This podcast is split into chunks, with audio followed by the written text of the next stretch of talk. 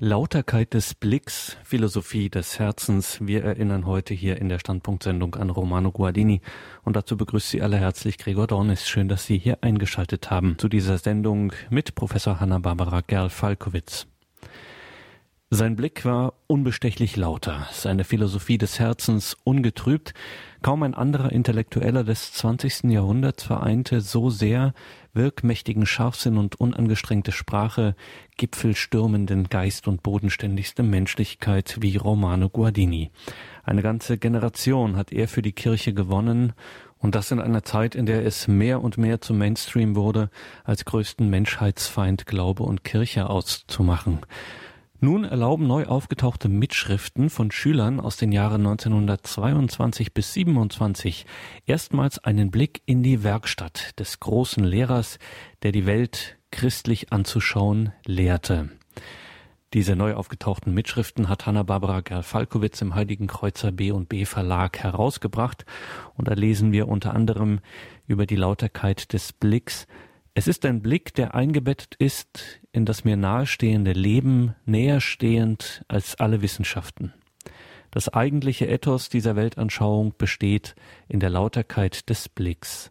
Es muss ein glutvoller Blick sein, doch getragen von einer schauenden Glut, nicht einer Glut des Tuns, denn diese trübt. Nur die Glut des Schauens, der Liebe, ist klar. Die Religionsphilosophin Hanna-Barbara Gerl-Falkowitz, führend in der deutschsprachigen Guardini-Forschung, plädiert seit Jahren für eine Guardini-Renaissance. Wir sprechen am Ende dieser Sendung mit Hanna-Barbara Gerl-Falkowitz über ihre neue, aufsehenerregende Publikation neu aufgetauchter Vorlesungsmitschriften Lauterkeit des Blicks. Zuvor hören wir nochmals in eine Sendung aus dem Jahre 2010. Hanna-Barbara Gerl-Falkowitz war zu Gast anlässlich des 125. Geburtstages des Denkers Peters in unserem Münchner Studio. Philosophie des Herzens, Erinnerung an Romano Guardini. Frau Professor, Sie sind ein Leben lang intensiv mit Romano Guardini beschäftigt gewesen, sowohl in ihren Arbeiten, in ihren Forschungen als auch in ihrem akademischen Leben. Viele Stationen, die unmittelbar mit Guardini verbunden sind, sei es die Burg Rotenfels, sei es der berühmte Münchner Lehrstuhl für christliche Weltanschauung, den sie vertraten kurz bevor sie an die TU Dresden gingen, an den Lehrstuhl dort für vergleichende Religionswissenschaften und Religionsphilosophie. Sie werden uns heute einiges über diesen besonderen Menschen des 20. Jahrhunderts, Romano Guardini, sagen. Trotzdem, wenn Sie es kurz machen müssten, sagen Sie uns, wer war Romano Guardini? Ganz kurz würde ich sagen, er gehört zu den Ausnahmebegabungen des 20. Jahrhunderts, äh, vor allem eben auch in der Theologie. Aber ich denke, ich spreche ja von der Philosophie aus über ihn. Und Ausnahmebegabung insofern, als es sehr wenige Menschen dieser Geistigkeit gibt, die sehr einfach sprechen, so dass jeder sie versteht, der überhaupt zuhören möchte und zugleich nicht banal oder flach wird. Im ganz im Gegenteil, er nimmt die Leute mit und zwar auf eine Weise, die ich im letzten immer als lösend empfinde. Es kommen große Lösungen, es kommen große Einsichten und äh, ganz auch zusammengeknotete Fragen auf. Aber die große Meisterschaft Guardinis bestand darin, dass er diese Knoten löste. Und ich denke, nach jeder Stunde, die man bei ihm gehört hat oder nach jeder Phase, in der man immer wieder in seine Bücher greift, man kommt gelöst heraus. Sie haben so viel zu Guardini gearbeitet, Bücher geschrieben, ihn, seine Schriften von ihm geben Sie auch heraus man wird ja automatisch, wenn man so arbeitet, immer mit einer Person ganz besonders verwoben und vielleicht sogar auch beeinflusst geprägt. Wenn Sie jetzt so Ihren eigenen Denkweg Revue passieren lassen, einfach darauf schauen, auf diesen Korpus, gibt es da so eine Stelle, wo Sie sagen, Mensch, genau da war Guardini? In meinem eigenen Leben, so war die Frage, nicht wahr? Ja. Also wie weit ich mhm. da beeinflusst bin. Ich glaube, dass ich das nicht an einer Stelle festmachen kann, aber ich habe sehr lange und intensiv eigentlich nach meiner Studienzeit ihn gelesen. Und was mir sicher geholfen hat, ist das Unaufgeregte, das Ruhige und vor allem auch das Zuversichtliche in seinem Denken.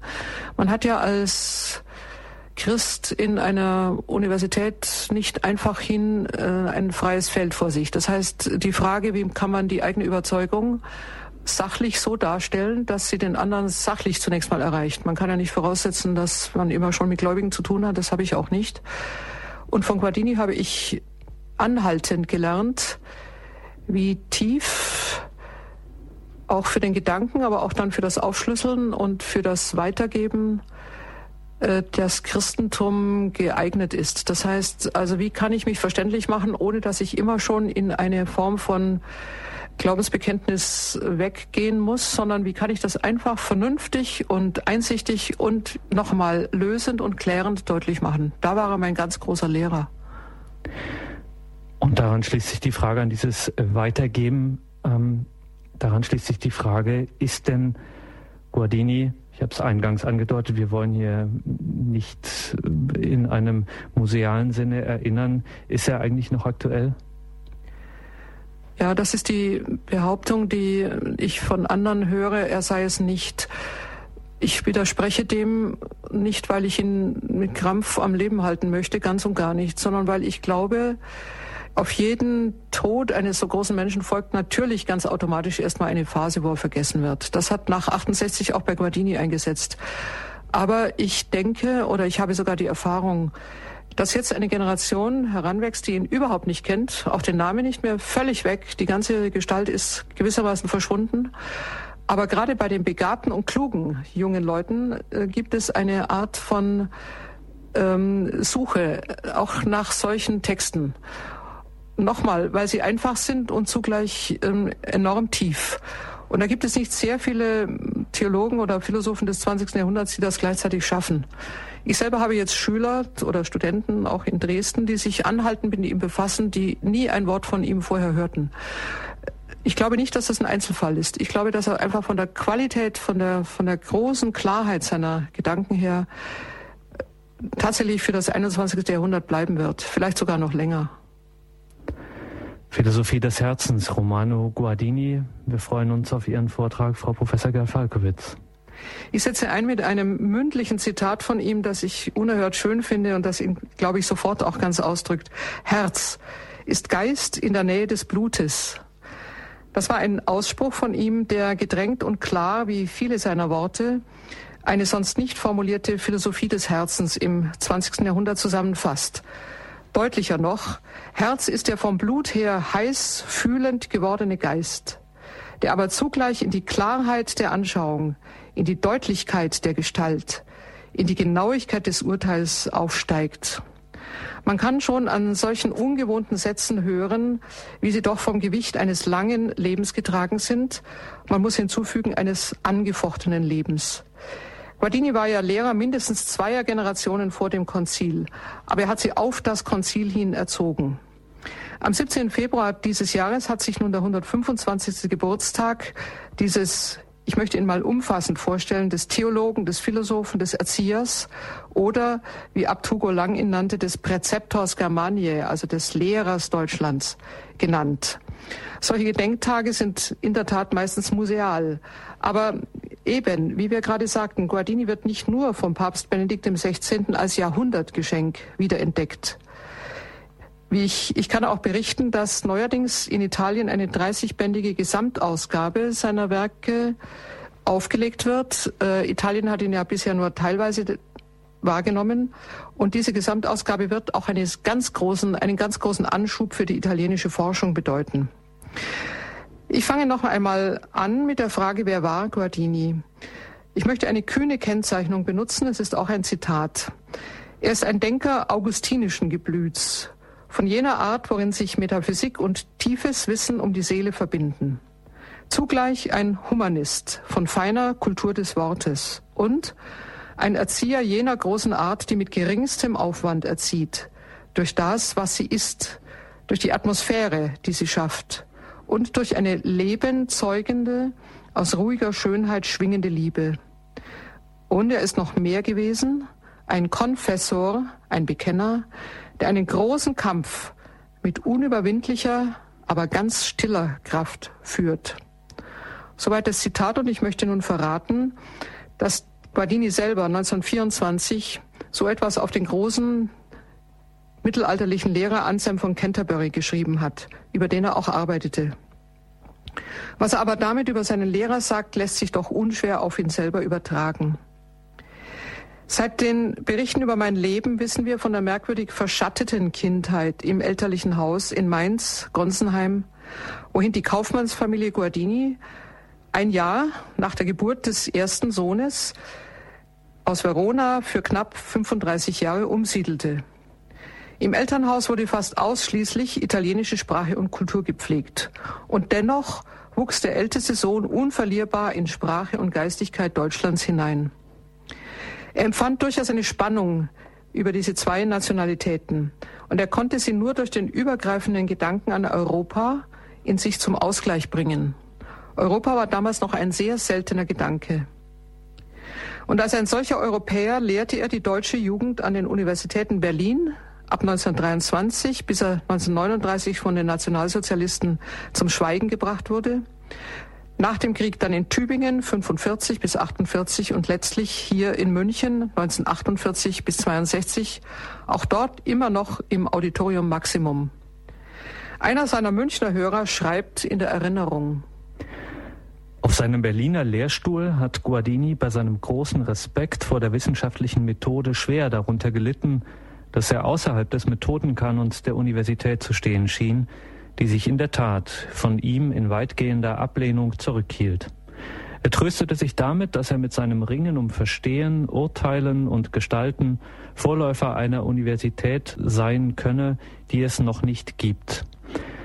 Es spricht für die deutsche Universität, dass er mit seinem ganz eigenen Weg dort Raum finden und sie immer mehr als die Heimstätte seiner besonderen Berufung erfahren konnte. So hat Romano Guardini nach dem Krieg in seiner großen akademischen Rede über die jüdische Frage mit Leidenschaft die Universität verteidigt als den Ort, wo nach der Wahrheit geforscht wird, als den Ort, wo menschliche Dinge als Maßstab an den Maßstäben der großen Vergangenheit gemessen werden, als den Ort der wachsten Verantwortung für die Allgemeinheit. Er hat die deutsche Universität, so wie er sie schätzen gelernt hatte, verteidigt, auch deswegen, weil er ihr weitgehendes Versagen im Dritten Reich erlebt hatte, dass er ihrem Rückzug in die scheinbare Voraussetzungslosigkeit und der methodischen Abdrängung der Wahrheitsfrage durch die geltende akademische Methode zuschrieb.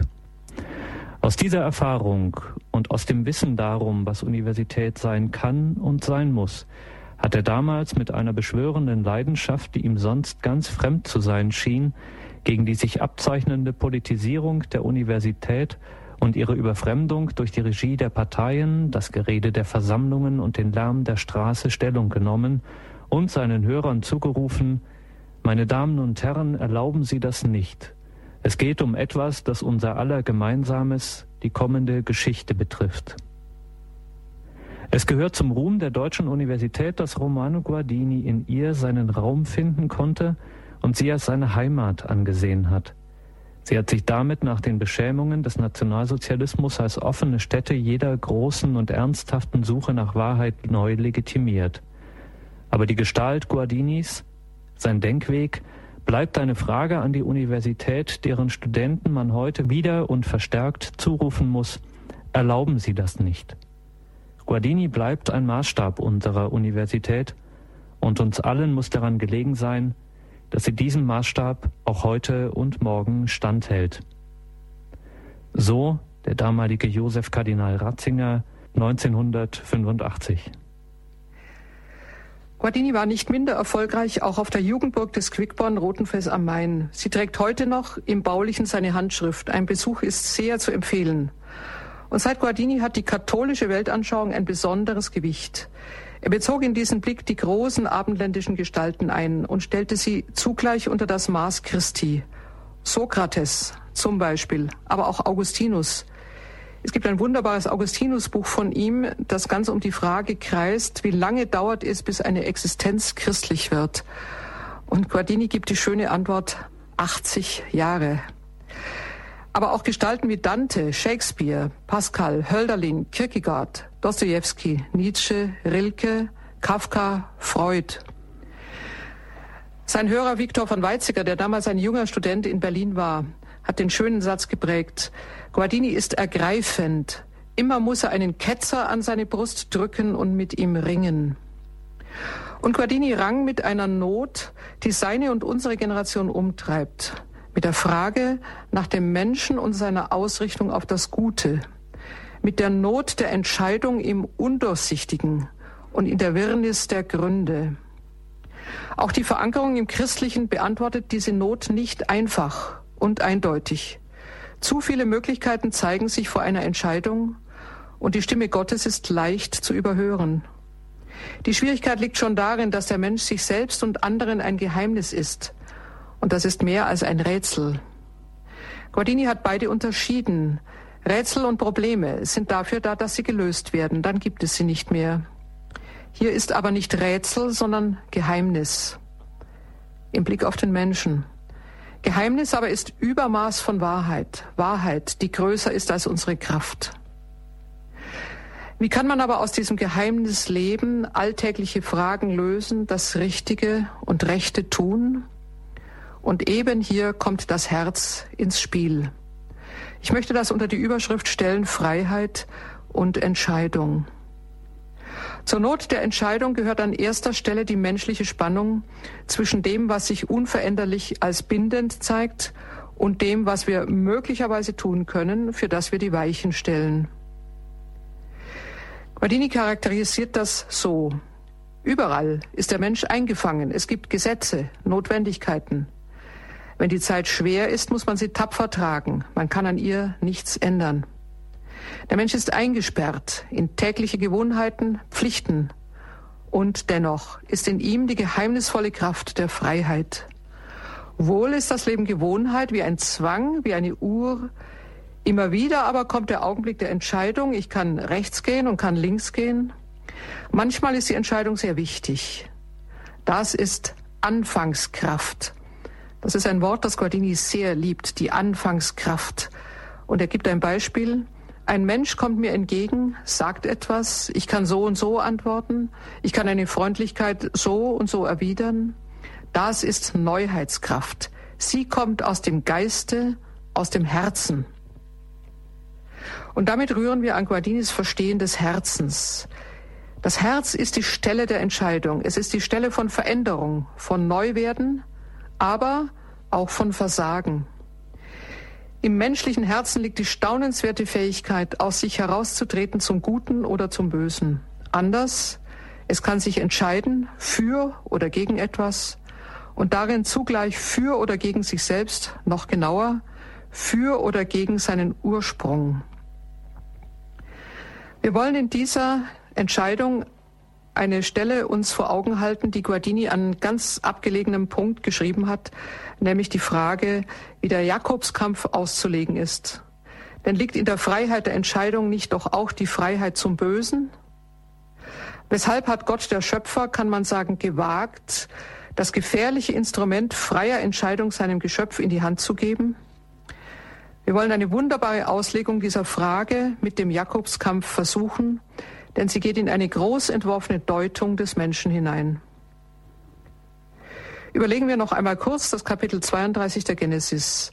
Es eröffnet den geheimnisvollen Zusammenhang, der aber dem unmittelbaren Begreifen doch nur wenig mitteilt. Und trotzdem bleibt der Text haften. Denn es ist ja auch im Namen Israel, Gottes Streiter, haften geblieben bis auf den heutigen Tag. Guardini hat es so verstanden, dass wir alle Kinder Jakobs sind, der geistigen Abstammung nach, Kinder der Erwählung. Wir alle sind dem Ringkampf des Urvaters entsprossen und sind mit ihm gesegnet. Der Jakobskampf erzählt nicht, wie es vor langer Zeit weit zurückliegend gewesen ist, sondern wie die bleibende Prägung auf dem Geschlecht der Gottesstreiter aussieht, das Siegel, unter dem alle künftigen antreten. Diese Geschichte gilt für das ganze Haus Jakob. Und man tut gut daran, die Kraft des Geschehens als die große Linie zu begreifen, unter der wir, die Kinder Jakobs, in die Zukunft geschickt wurden. Entziffern wir mit Guardini die Erzählung. Jakob, der Flüchtling, kehrt vor dem betrogenen Bruder Esau nach Jahren in die Fremde, nach Jahren in der Fremde, reich in die Heimat zurück. Der Segen seines Vaters Isaak hat sich ausgewirkt. Frauen, Kinder, Herden zeigen sichtbar die Huld Gottes. Reichtum hat sich im Überfluss eingestellt. Esau, der den Betrug nicht vergessen hat, zieht ihm jedoch entgegen. Und Jakob bleibt am sicheren Ufer zurück. Er fühlt einen Kampf voraus und fürchtet ihn. Es wird sich erst erweisen, ob der sichtbare Segen anhält oder ob Jakob nun erschlagen wird. Anstelle des Bruders aber, dem er ausweicht, springt plötzlich wie aus dem Boden gewachsen ein Unbekannter auf und ringt mit ihm. Ein Engel oder ein Bote oder Gott selbst? Zu dem Unbekannten gehört schon, dass diese Frage sich nicht schließt. Auch am Ende weiß Jakob es nicht. Der Kampf ist sonderbar. Ein dunkles Ineinander von Übermacht und Schwächersein zugleich. Jakob siegt nach der endlosen Nacht, aber er hinkt. Denn der andere hat seine Übermacht leichthin demonstriert. Er brauchte Jakob nur zu berühren. Aber auch umgekehrt, Jakob hinkt, aber er siegt. Denn der mächtige Unbekannte zeigt sich am Ende überwunden. Die Sonne geht auf und Jakob trägt einen neuen Namen. Damit trägt er eine neue Bestimmung. Und er wird in ihr ein zweites Mal und diesmal rechtmäßig den Bruder bezwingen, nämlich durch Versöhnung. Jakob ist nach Guardini einer der Großen in, der, in den Stationen des Heils, ein Mann der Kraft und Schleue. Er gerät in das Geheimnis Gottes, in die schwer zu bestehende Nähe zu Gott und wird darin gezeichnet. Er ist Begründer eines königlichen und hinkenden Geschlechts, das bis zum heutigen Tage fortdauert, unser Geschlecht. Kann man aber mit Gott wirklich kämpfen? Gibt es wirklich eine Entscheidung für ihn oder gegen ihn? Guardini sieht in der biblischen Überlieferung ein Doppeltes. Sie kennt Gott als den, dem nichts widersteht. Sie kennt ihn aber auch als den, der seine Übergröße zurücknehmen kann. Der Souverän kommt bittend, etwa in Nazareth. Er kommt im Maß des Menschlichen. Er lässt sich fragen und gibt Auskunft. In der Jakobsgeschichte ist beides verbunden, der Unwiderstehliche und der Bezwingbare. Was bedeutet es, dass er im Kampf kommt oder seinen Boten zum Kämpfen schickt, dabei siegt und doch nicht siegt? Offenbar will er, so Guardini, dass der Mensch mit ihm kämpft, ja, geheimnisvollerweise ihn bezwingt. Und hier öffnet Guardini eine wunderbare Aussage über Gott und den Menschen. Gott will den Menschen kämpfen sehen, ringen sehen, gerade weil er ihn als sein Bild geschaffen hat. Auch das gehört zum Ebenbild, nicht als Marionette und Befehlsempfänger geschaffen zu sein, mit dem Gott leichtes Spiel hätte, sondern als freier, starker zu leben, zu schaffen, zu gestalten, was zum eigenen Leben dient. Hier liegt die wunderbare Herausforderung zur Entscheidung. Die Liebe will, dass man mit ihr kämpft, dass man um Klärung für sein eigenes Leben kämpft, dass man sich kämpfend mit allen Fragen und auf ihrem Boden mit Gott einlässt. Es ist Liebe, die den Menschen nicht als bloßes Kind will. Natürlich gibt es das kindliche Dasein, das Gott nahesteht und dem er sich in vollendender Weise kundgibt. So müssen wir uns wohl die Kinder denken, die früh sterben, Guardini meint, dass Gott hier etwas an der Lebensleistung ergänzt. Aber das normale Dasein kennt nicht diese Form der frühen Begabung und Vollendung.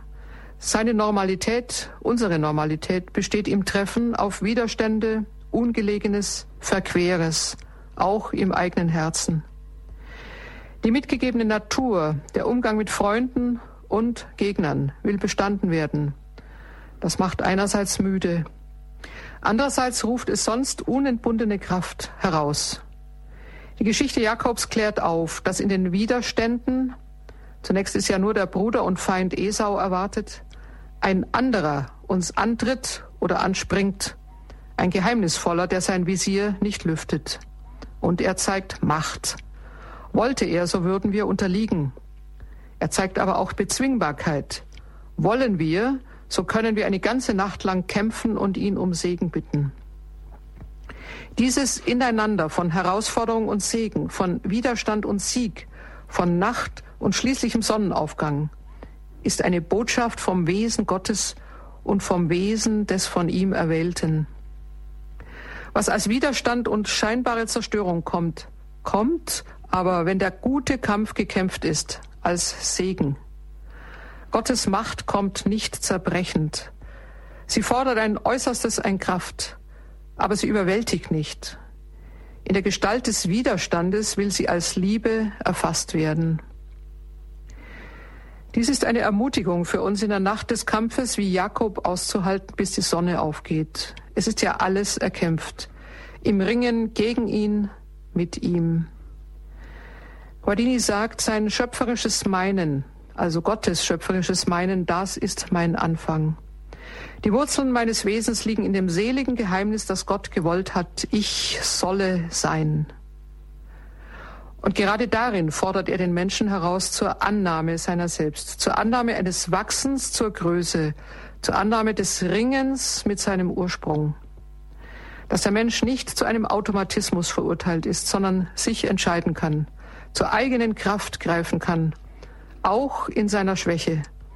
Das sieht Guardini als eine der gewaltigen unter den großen Gaben des Ebenbildes.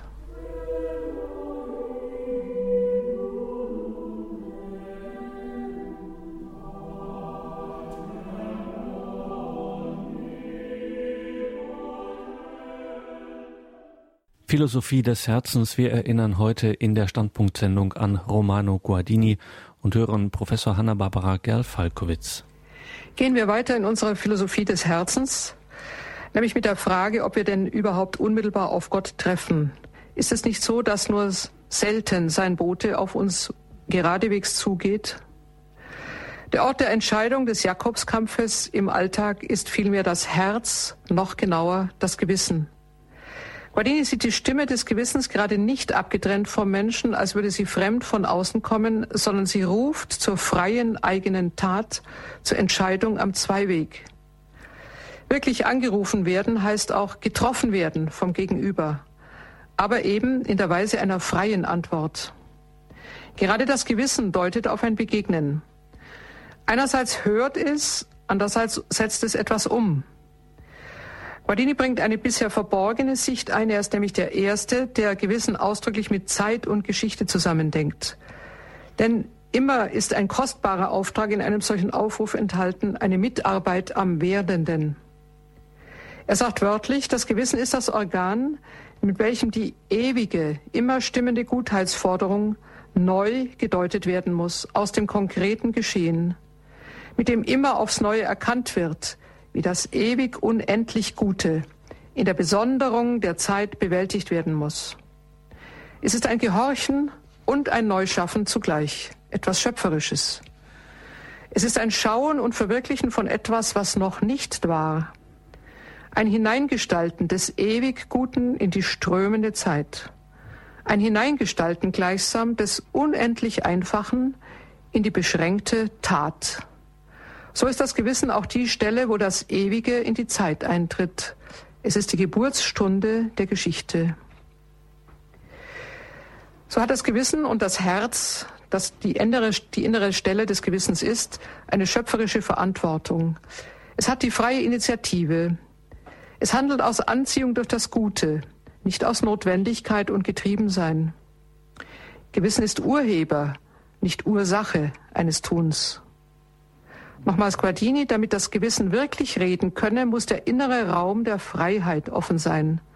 Der Angerufene muss seine eigene Mitte fühlen, Herr seiner Anfangskraft sein. Geistig existieren heißt in Freiheit existieren. Die Handlung urspringt in mir. Ich bin nicht nur ihre Transformationsstelle. Indem ich sie verwirkliche, verwirkliche ich mich als in mir selbst stehender Anfang. Um nun wirklich ein anziehendes Gegenüber zu sein, das mich herausruft, bedarf das Gute aber noch einer genaueren Hinsicht. Guardini unterscheidet bedeutungsvoll das sittlich Gute vom heilig Guten. Er greift die Neuzeit darin an, dass sie das Sittliche nur noch in der Vernunft verankert habe. Natürlich spielt er hier auf Immanuel Kant an. Das Sittliche ist schon vernünftig. Aber das Gute ist keine bloße Idee und auch nicht nur vernünftig. Es ist kein ortlos schwebender Sinn, sagt er. Das Gute ist etwas Lebendiges, die Wertfülle des lebendigen Gottes selbst, die Tapferkeit, die Treue, die Ehre, die Güte, die Gerechtigkeit, die Milde, mit einem Wort das Gute, in seiner Unendlichkeit und lauteren Einfachheit, das ist Gottes lebendige Heiligkeit und nichts sonst. Erst von Gott aus erhebt sich auch unbestechlich die klare Entscheidung. Wieder Guardini, darin erst von Gott aus werden mir Blick und Urteil frei. Eben darin werde ich meiner selbst mächtig, meines eigensten, meines Namens, der zwischen mir und Gott ist und lebendig wird, sobald ich seinen Willen tue und seinen Namen heilige. Dieses Geheimnis, in dessen Gefüge Gott steht, und das Gute, das von ihm herkommt, und ich, als ich und von Gott benannt, das ist die Innerlichkeit des Gewissens. Damit sehen wir, was Person bei Guardini bedeutet. Person hat eine Werterfahrung gemacht. Sie wird angeblickt, sie wird angerufen. Und das Gewissen und noch näher hin das Herz drängt nach dem Sehen, dem Sehen dieses anderen und sogar des ganz anderen. Es will sich nicht einmal selbst sehen, es will vielmehr einen Blickaustausch, es will sich ansehen lassen. Das bedeutet aber eine große Reinheit des Blicks, ungetrübt vom eigenen und eigensüchtigen Wollen. Und dazu noch einmal eine wunderbare und klassische Stelle, die Guardini 1924 über Menschen von klassischem Geist sagt. Dazu gehört vor allem die Weise, wie sie in die Welt schauen, nämlich mit einem ganz offenen Blick, der eigentlich nie etwas will, dass dieses Ding so sei, jenes anders, das dritte überhaupt nicht. Dieser Blick tut keinem Ding Gewalt an, denn es gibt ja schon eine Gewalttätigkeit in der Weise des Sehens, eine Art, die Dinge ins Auge zu fassen, die auswählt, weglässt, unterstreicht und abschwächt. Dadurch wird dem wachsenden Baum, dem Menschen, wie er seines Weges daherkommt, den aus sich hervorgehenden Geschehnissen des Daseins vorgeschrieben, wie sie sein sollen, damit der Sehende seinen Willen in ihnen bestätigt findet. Der Blick, den ich hier meine, hat die Ehrfurcht, die Dinge sein zu lassen, was sie in sich sind. Ja, er scheint eine schöpferische Klarheit zu haben, in welcher sie richtig werden können, was sie in ihrem Wesen sind mit einer ihnen sonst nicht beschiedenen Deutlichkeit und Fülle. Dieser Blick ermutigt alles zu sich selbst. Damit ist nicht nur der Blick des Menschen auf die Welt getroffen, sondern auch und gerade der Blick Gottes auf den Menschen. Nicht zwingend, es sei denn im Bezwingenden der Liebe, sondern eben freilassend, ermutigend, werbend. So wie der Unbekannte am Fluss mit Jakob rang. Er ihn bedrängte, ihn aber nicht überwand, ja ihm sogar den Sieg gönnte. So ringt im Gewissen Gott mit dem Menschen. Er fordert alles von ihm, aber er überfordert ihn nicht. Auch jemand, der Gott nicht kennt, der nicht an ihn glaubt, hat an diesem Fluss und im Gewissen mit ihm zu ringen, ob er es weiß oder nicht. Dazu möchte ich noch eine Schlussüberlegung anfügen, die nun ganz unmittelbar auf die Philosophie des Herzens geht. Eingangs hieß es, Herz ist Geist in der Nähe des Blutes. Wir haben nun bisher in einer deutlicheren Fassung vom Gewissen gesprochen als jenem Ort der Entscheidung. Aber Gewissen ist nur eine zugespitzte Ausdrucksweise für dasjenige, was das Herz meint. Es ist das eigentliche Organ des Hörens, des Zuhörens, des Entscheidens. Es hat Anteil am Blut der Leidenschaft und ist doch geklärt vom Geist. Klarheit meint niemals leidenschaftsloses Urteil. Klarheit meint bei Guardini die nach langem Ringen gewonnene, lichtvolle Entscheidung zum Guten. In ihr zittert der Kampf noch nach, noch bebt das Herz vom Erlebten. In einer Nebenbemerkung spricht Guardini davon, dass es abgründiger gar nicht hinabgehen kann als in der Klarheit mancher Nachmittage. Dieser Vordenker und Vorkämpfer hat in seiner Philosophie vermittelt, dass es abgründiger gar nicht hinabgehen kann als in die Klarheit Gottes. Zu ihr hat sich unser Herz von sich aus zu entscheiden und will sich aus freien Stücken entscheiden, wenn es denn nur verstanden hat, was Gott ist. Gehen wir nochmals tiefer in diese Philosophie des Herzens. Guardini hatte im Jahr 1933, also dem Jahr der Machtergreifung, mit der Veröffentlichung seiner Dostoevsky-Studien auf die neuen Machthaber geantwortet. Er hat nämlich die Dämonie gekennzeichnet, zu der das Menschliche fähig ist. In dieser Weise hat er die Dämonen von Dostoevsky ausgelegt. Aber nicht nur die Dämonie, sondern auch eine Kennzeichnung des Herzens gegeben, das nämlich dem dämonischen Schein die Kühnheit eines wirklich Großen gegenüberstellt.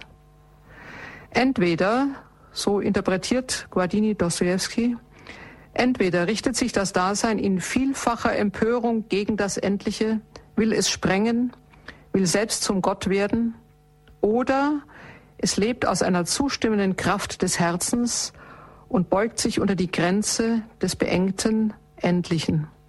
Ein Beispiel aus diesen Überlegungen. In den Brüdern Karamasow, dem berühmten Roman von Dostoevsky, leidet Ivan unter einem Riss zwischen Geist und Blut.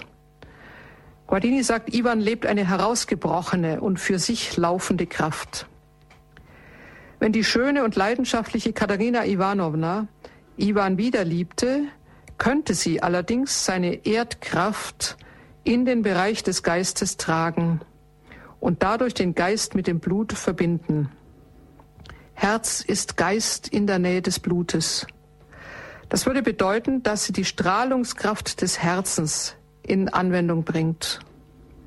Stattdessen lässt sie die Erdgewalt Iwans durchrasen, unpersönlich, ohne dass sie versucht, ihn in die Nähe des Geistes zu bringen.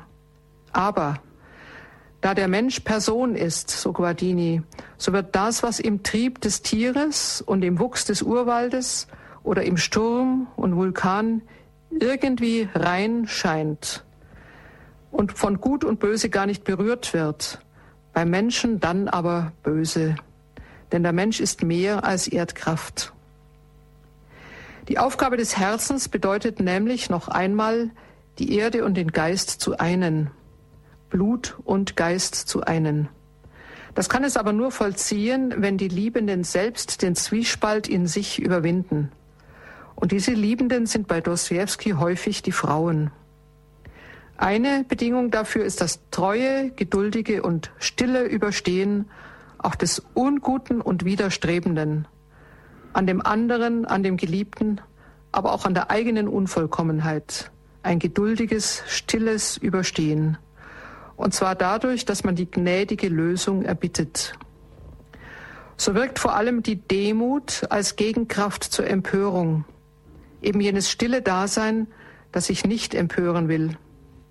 Es wirkt aber auch die Unterscheidung von Gut und Böse, die aufrechterhalten werden muss, mitten auch in einem unguten und bösen Geschehen. Immer noch müssen die Handelnden wissen, dass sie böse handeln und es nicht einfach verschleifen. Selbst wenn eine Schuld nicht rasch gelöscht werden kann, ja, wenn sie ihre eigene Dynamik entfaltet und eigentlich immer weitere Kreise zieht. Das Wissen vom Rechten darf sich davon nicht betäuben lassen.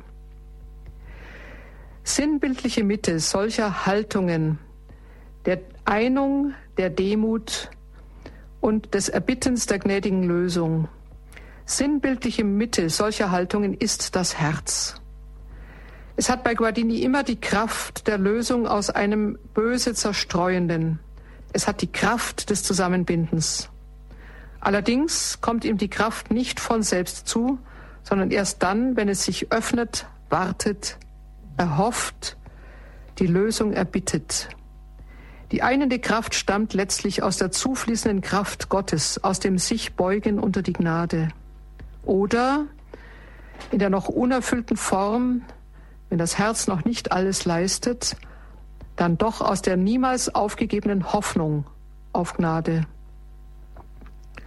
So lebt Sonja Semenowna in Dostojewskis Roman Schuld und Sühne, mitten in ihrem aufgenötigten Dirnendasein eine fast kindliche Hingabe des Herzens, eine zugleich unerbittliche und ganz gerade Hingabe.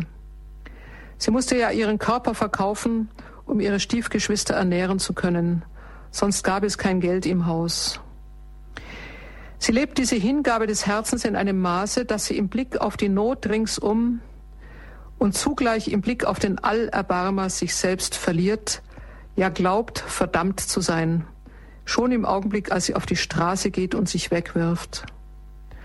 Aus dieser Kraft der Selbstvergessenheit rührt aber, so Dostoevsky und Guardini stimmt dem zu, Sonjas bestürzende Reinheit. Sie blickt ja auch von Gott her auf das Verbrechen Raskolnikows, der seine Zimmerwirtin erschlagen hat, und sie nötigt ihn zur Buße. Ja, mehr als das, sie wirft sich selbstlos in die Buße mit hinein, immer im Glauben, selbst verurteilt, selbst eine Verbrecherin zu sein. Aber sie bietet ihr Herz zur Sühne an.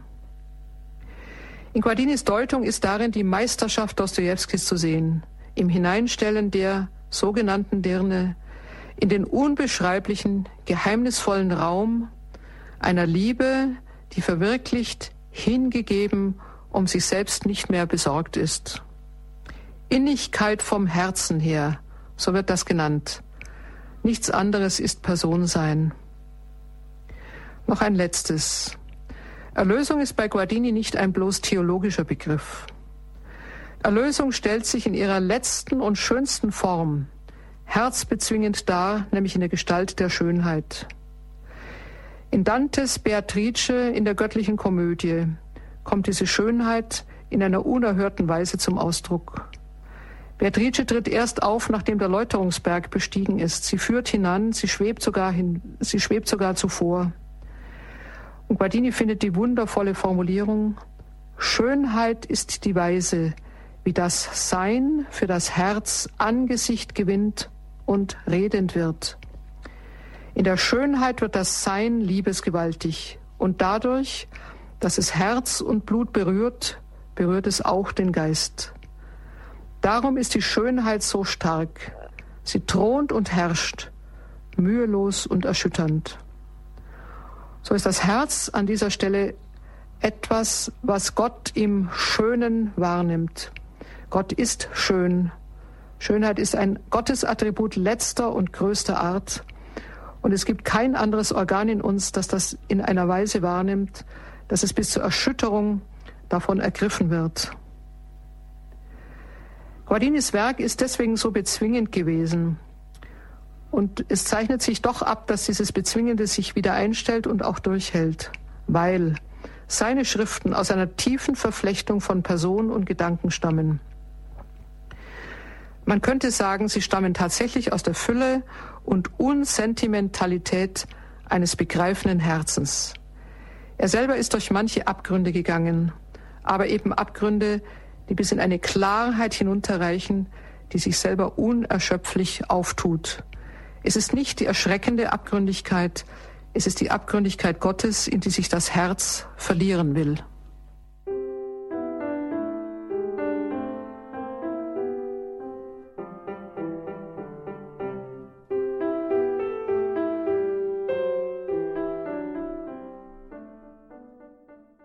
Lauterkeit des Blicks, Philosophie des Herzens. In der heutigen Standpunktsendung hören Sie die Wiederholung einer Sendung aus dem Jahre 2010 mit Professor Dr. Hanna-Barbara Gerl-Falkowitz, emeritierte Religionsphilosophin der Technischen Universität Dresden und Direktorin des Europäischen Instituts für Philosophie und Religion in Heiligenkreuz. Herzlichen Dank, Frau Professor, für diesen Vortrag, für diese Hinführung in das Denken Romano Guardinis fangen wir gleich im, oder mit einem äh, wesentlichen Motiv Ihres Vortrags, nämlich mit der Entscheidung. Das ist etwas, was man, wenn man auf diese Zeit schaut, auch in der Guardini gelebt hat, so die erste Hälfte des 20. Jahrhunderts unglaublich erfolgreich ist. Alle sprechen davon, von diesem, vom Augenblick, jetzt, die freie Entscheidung, die Tat auch. Wie kommt das eigentlich? Wieso ist das in dieser Zeit so en vogue? Ich glaube, dass Guardini eine ganz gewaltige Prägung äh, schon über den Ersten Weltkrieg erfahren hat. Der zweite ist ja dann eine Bestätigung und Vertiefung dieser, äh, also dieser entsetzlichen Katastrophe. Die erste Hälfte des 20. Jahrhunderts ist für Europa eine brudermörderische und zerstörerische Zeit. Aber diese Prägung im Ersten Weltkrieg hat wohl bedeutet, dass bis dahin Sicherheiten wegbrachen, die völlig auf lange Sicht äh, eigentlich unerschütterlich galten. Also man war in einer Nation, man war in einem Vaterland, man war in einem Kaiserreich geborgen, aufgehoben. Ähm, die deutsche Wissenschaft hm, hatte damals wirklich Weltspitze errungen. Auch die Naturwissenschaften, äh, Philosophie nach wie vor natürlich eine unglaubliche Blüte. Alles das brach aber in diesen zunächst mal vier Jahren des Ersten Weltkrieges auf eine ganz geheimnisvolle Weise zusammen. Guardini hat das natürlich jetzt auch von seiner italienischen Seite her anders noch erlebt. Seine Brüder haben auf der italienischen Seite übrigens gekämpft. Er war ja freigestellt als Kaplan damals, musste im Festungslazarett in Mainz dienen. Und für ihn ist der Zusammenbruch wie für viele seiner Zeit eine Augenöffnung und ein, eine Herausforderung. Das heißt, dass dieses fraglose Eingebundensein in, in eine politische Landschaft, in eine bis dahin eigentlich funktionierende Organisation in eine Verwaltung. In, das Leben war besorgt, es war bürgerlich, beruhigt, es war, es blühte in gewisser Hinsicht. Es war auch verstanden, die ja. Wissenschaften und auch, wie Sie sagen, auch die Philosophien ja. der Zeit sind die großen Entwürfe, die alles ähm, erklären können. Ja, auch die, auch die relativ atheistisch getönte Philosophie, das heißt also die Religionskritik des 19. Jahrhunderts, selbstverständlich, also Gott kann man abschaffen. Mhm. Das heißt, der Mensch kann an dieser Stelle natürlich alles richten. Es, es gibt eigentlich nur Fortschritt. Genau das ist 1918 überhaupt nicht mehr zu sagen. Das heißt, in den 20er Jahren beginnt dann ein unglaublicher Aufbruch, der übrigens nicht hätte 1933 enden müssen. Das muss man überhaupt nicht sehen. Aber das ist die Stunde, in der nun tatsächlich die Rede vom Einzelnen beginnt. Der Einzelne muss hier handeln. Natürlich im Blick auf die Gemeinschaft. Es muss eine neue Gesellschaft gebaut werden, ganz klar. Aber man steht eigentlich am Nullpunkt der Orientierung. Das ist eine enorme Chance. Und diese 20er Jahre sind ja auch für die Kirche, spezifisch die katholische Kirche, eine unerhörte Blüte geworden, weil gerade diese scheinbaren Sicherungssysteme völlig abgeräumt waren und von daher natürlich nicht sehr viel bleibt, woran man sich orientieren kann.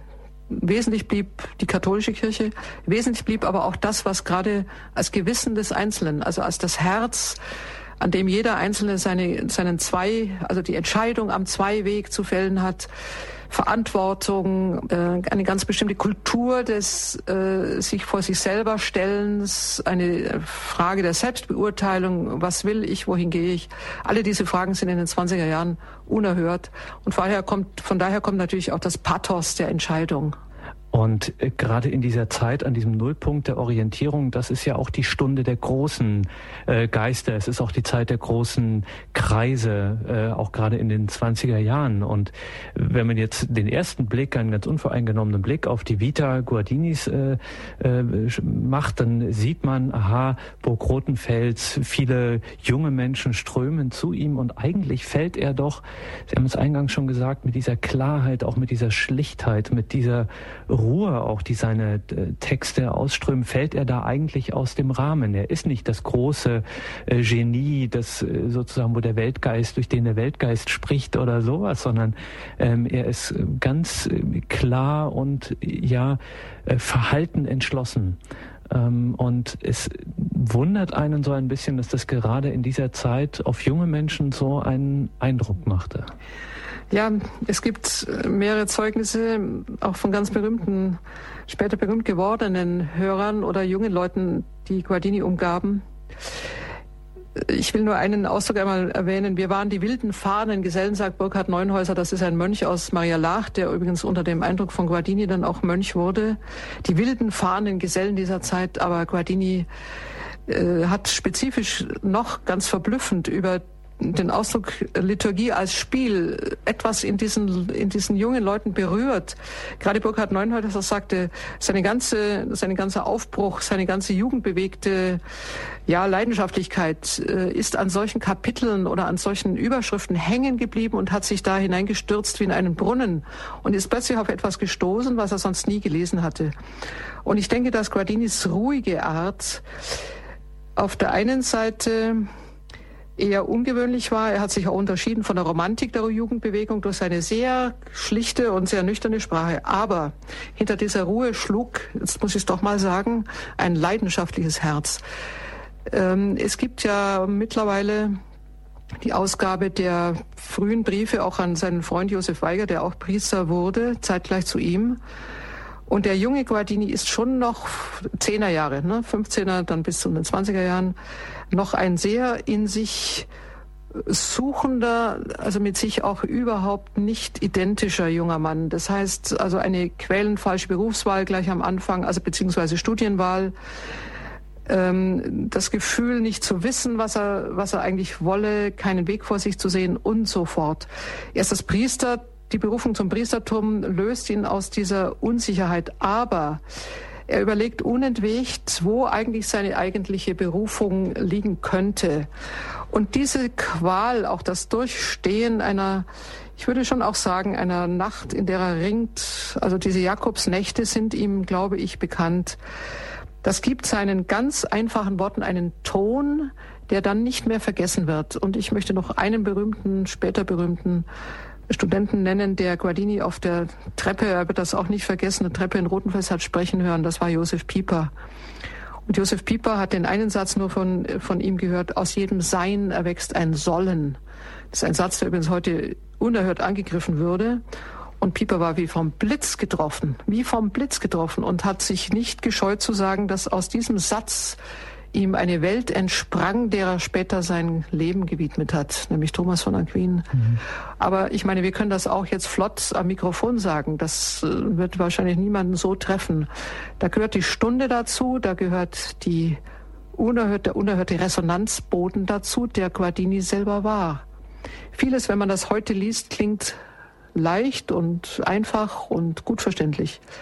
Aber die Art, wie er das ausgesprochen hat, das kam aus Überwindungen, das kam aus ganz bestimmten, ich wage das zu sagen, Abgründen. Und von daher haben diese Worte ein enormes Gewicht gehabt. Und die schlugen ein, nochmal, also die wilden fahrenden Gesellen dieser Zeit, sie saßen ihm zu Füßen, sie, sie lösten sich nicht mehr von seinen Lippen.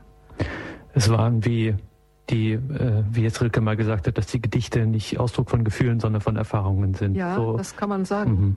Ja, auch von Kämpfen eben. Ja. ja. Und überstanden haben.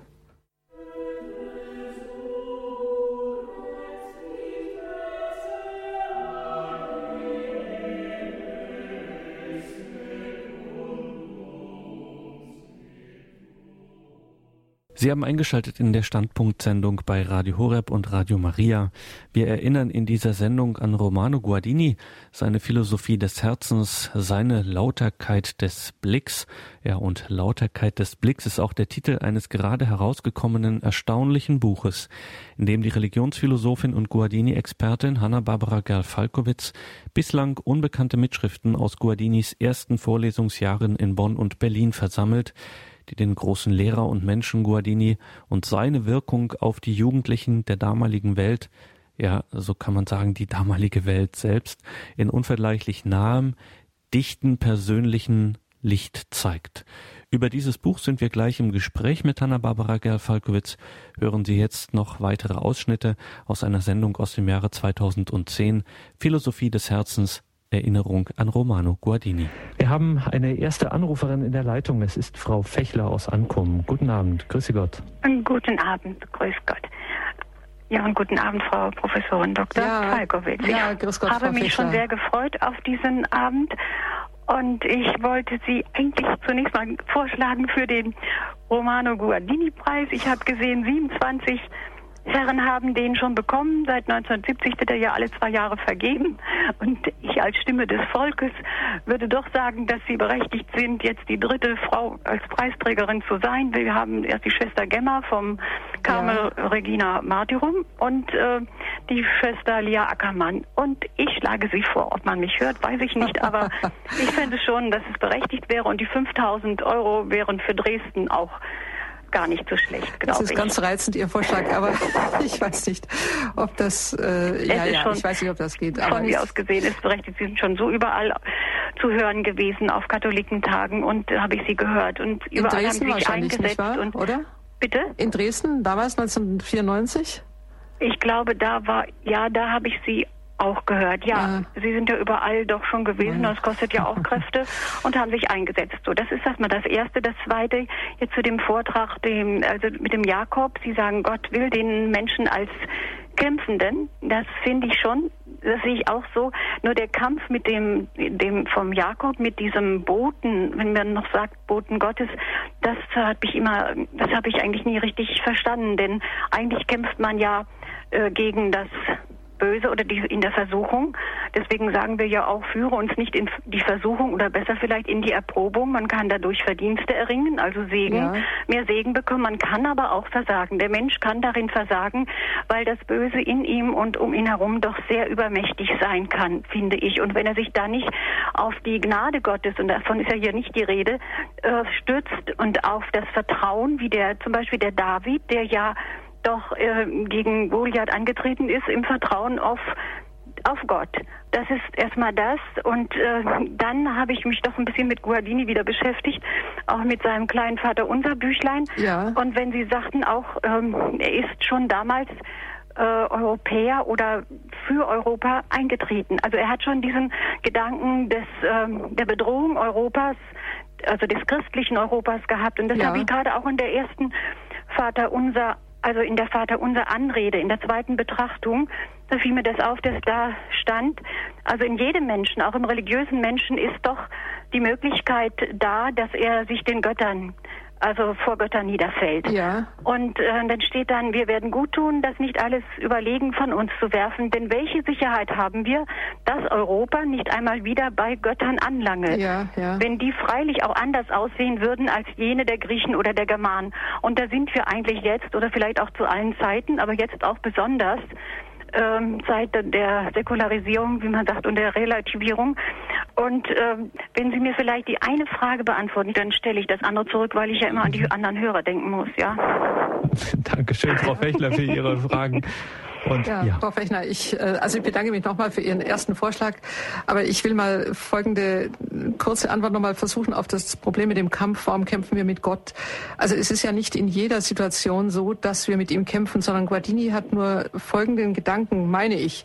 Jakob war nicht ohne Schuld, ja. Mhm. Er ist der Erwählte, aber er hat ja natürlich den Segen schon mit Hilfe seiner Mutter Rebecca ja. mit List und Schleue erhalten. Nicht wahr? Das war schon vorgesehen. Aber es ist natürlich so, dass Jakob nicht einfach hin schuldlos ist. Das heißt, mhm. sein Verharren an dem Fluss meint, er muss noch etwas zu Ende bringen. Das heißt, er muss noch etwas gut machen. Ja, gut machen, ganz richtig. Und das Erstaunliche ist nun, und das finde ich an Guardinis Interpretation so toll, weil er sagt, äh, äh, jetzt tritt jemand ihm entgegen, es hätte ja auch Esau, Esau sein können, der ihn sozusagen gleich bedroht. Nein, äh, Jakob hat ja Furcht und trifft nun auf jemand, mit dem er diese Furcht genau auch besetzen kann. Und nun tritt Gott ihm entgegen in der Weise, dass er ihn einwandfrei bezwingen könnte, ohne jede Frage. Das heißt, die Schuld Jakobs ist schon so, dass sie auch gedeckelt gehört, nicht wahr? Also er muss auch in gewisser Hinsicht bestraft werden. Auf der anderen Seite zeigt ihm der, der, dieses Unbekannte Gegenüber, dass er ihn nicht bezwingen will. Das heißt, genau hier spielen ja Gnade und äh, Gerechtigkeit gewissermaßen zusammen, wenn man das so sieht. Mhm. Und an dieser Stelle begreift Jakob offensichtlich ganz am Morgen, dass er nun aus seiner, aus seiner Zwiespältigkeit seinem Bruder gegenüber auch entlassen ist. Also er hat mhm. in dieser Nacht gesühnt, könnte mhm. man vielleicht so sagen. Nicht wahr? Ich besser, das ist ja. jetzt der Punkt, an dem er dem Bruder aufrecht entgegengehen kann und er bittet ihn ja dann um Verzeihung. Ja? ja. Das heißt, aber er hat das hinter sich und vielleicht mhm. ist das die Möglichkeit zu sagen, wir werden mit Schuld in dem Sinne fertig, als ja, das ist jetzt die Übertragung, als wir sie an Gott abkämpfen. Es ist ein bisschen eigentümlicher Gedanke. Aber ich will ihn mal aufrechterhalten. Äh, das heißt, wir treffen vielleicht den Schuldner nicht mehr, dem wir etwas schulden, aber wir haben auf jeden Fall uns damit auseinanderzusetzen und das ist dieser innere Kampf, auch ein inneres Ringen. Und da treffen wir zugleich auf Gerechtigkeit, aber auch auf Gnade. Ja, so könnte man das vielleicht austarieren. Wäre das ja. erstmal aus äh, ja. solches akzeptabel? Ja, das ist schon ein neuer ja? Gedanke bei mir da, ja. Ja, schön. Mit Europa haben Sie recht, da gebe ich leider der Analyse vieler Hinsicht recht. Andererseits muss ich Folgendes sagen. Ähm, Guardini hat das meisterhaft beschrieben, diese Fragen, äh, die Götter kommen zurück, ganz klar. Das hat er damals bei den Nazis schon gesehen, das hat er auch nach dem Krieg gefühlt und gefürchtet. Er hat mehr gefürchtet, als wir damals sehen konnten. Aber ich denke, also das ist jetzt meine Meinung, dass dort, wo die, das ist immer die Frage, wie tief Europa fällt, gefallen ist, es hat sich in der bisherigen Geschichte immer wieder, immer wieder aus diesen Tiefen eigentlich, eigentlich wieder heraufgearbeitet. Mhm, der Adler aus dem Ja, wir werden demnächst Newman als Seligen verehren. Der hat auch ja. gesagt, die Agonie Christi dauert weiter. Aber noch nie schritt Christus so mächtig durch die Zeit. Mhm. Also das ist die Hoffnung, die wir haben. Ja, müssen wir auch. Ja? Mhm. Ja, Danke, Frau Fechner, für den Anruf. Ja, ich hätte noch andere Fragen, aber das Sie können mir schreiben, Frau Fechner. Wenn Sie Internet haben, dann schauen Sie einfach unter meinem Namen, da finden Sie auch meine Adresse. Ja? Ja, ich danke Ihnen. Ganz ja, genau. gerne. Alles Gute. Ja. Danke Auf Wiederhören. Auch. Und das ist auch eine gute Gelegenheit, gleich darauf hinzuweisen, dass wir natürlich auch ähm, einen Link auf, im Infofeld zur Sendung haben werden. Frau Lang aus München, grüße Gott, jetzt sind Sie dran. Grüße Gott. Ich muss ehrlich gestehen, ich habe heute nur erfahren, dass heute Quartini in der Standpunktsendung kommt. Ich habe als junge Frau, so ungefähr mit 20, habe ich ein Buch von Quartini in die Hand bekommen und meine Familie war, ich war nicht in München, ich komme von Landshut. Und die haben die Predigten in der Ludwigskirche immer gehört ja. und haben, waren, waren also immer sehr begeistert. Und ich habe das Buch Der Herr in die Hand bekommen und habe auch von einem, einem Freund äh, einige Hefte aus seinen ganzen Reden habe ich geschenkt bekommen. Und was ich ganz besonders mich gefreut hat, ich habe seinen Kreuzweg. Mhm. Er war ein ganz großer Beter und ein ganz tiefgründiger Mensch. Und ich freue mich und ich verehre ihn sehr. Und ich ich äh, in der Öffentlichkeit gehe ich da nicht so, aber ich, wenn ich, ich bin viel in Ludwig und wenn ich seinen Namen höre, dann geht mir das Herz so auf. Das ist ganz, und, ganz schön, Frau Lang. Und das wollte ich sagen. Vor allen Dingen hab, äh, den, den Kreuzweg, der wird dann auch gebetet. Er ist für mich mein, mein Theologe. Ich kann ein bisschen was zu dem Kreuzweg sagen, wenn sich das interessiert. Das hat, ist eine, eigentlich eine ganz frühe Schrift von ihm und er hat damit übrigens auch etwas verscherzt. Er war nämlich damals sehr befreundet und sehr geschätzt vom Abt äh, Ildefons Herwegen von Maria Lach. Und Maria mhm. Lach war natürlich die große Abtei und eine gewaltige Liturgie und äh, wundervoll und alles abgezirkelt und abgestimmt und herrlich, ja. Mhm. Und äh, Guardini hat da auch großen, großen Einfluss gehabt. Aber dann schrieb er seinen Kreuzweg und Sie können das glauben oder nicht, aber Abt Herwegen war tief enttäuscht, weil er dachte, diese Volksfrömmigkeit, dieses einfache Büchlein Gerade und mein, das ist das mein, Schöne. mein bestes Pferd im Stall stürzt mir da ab, also in eine solche mhm. Niederung. und Guardini hat dann gesagt, mir ist der Kreuzweg wichtiger als die Freundschaft mit Abt Herwegen und hat das, hat das, das durchgehalten.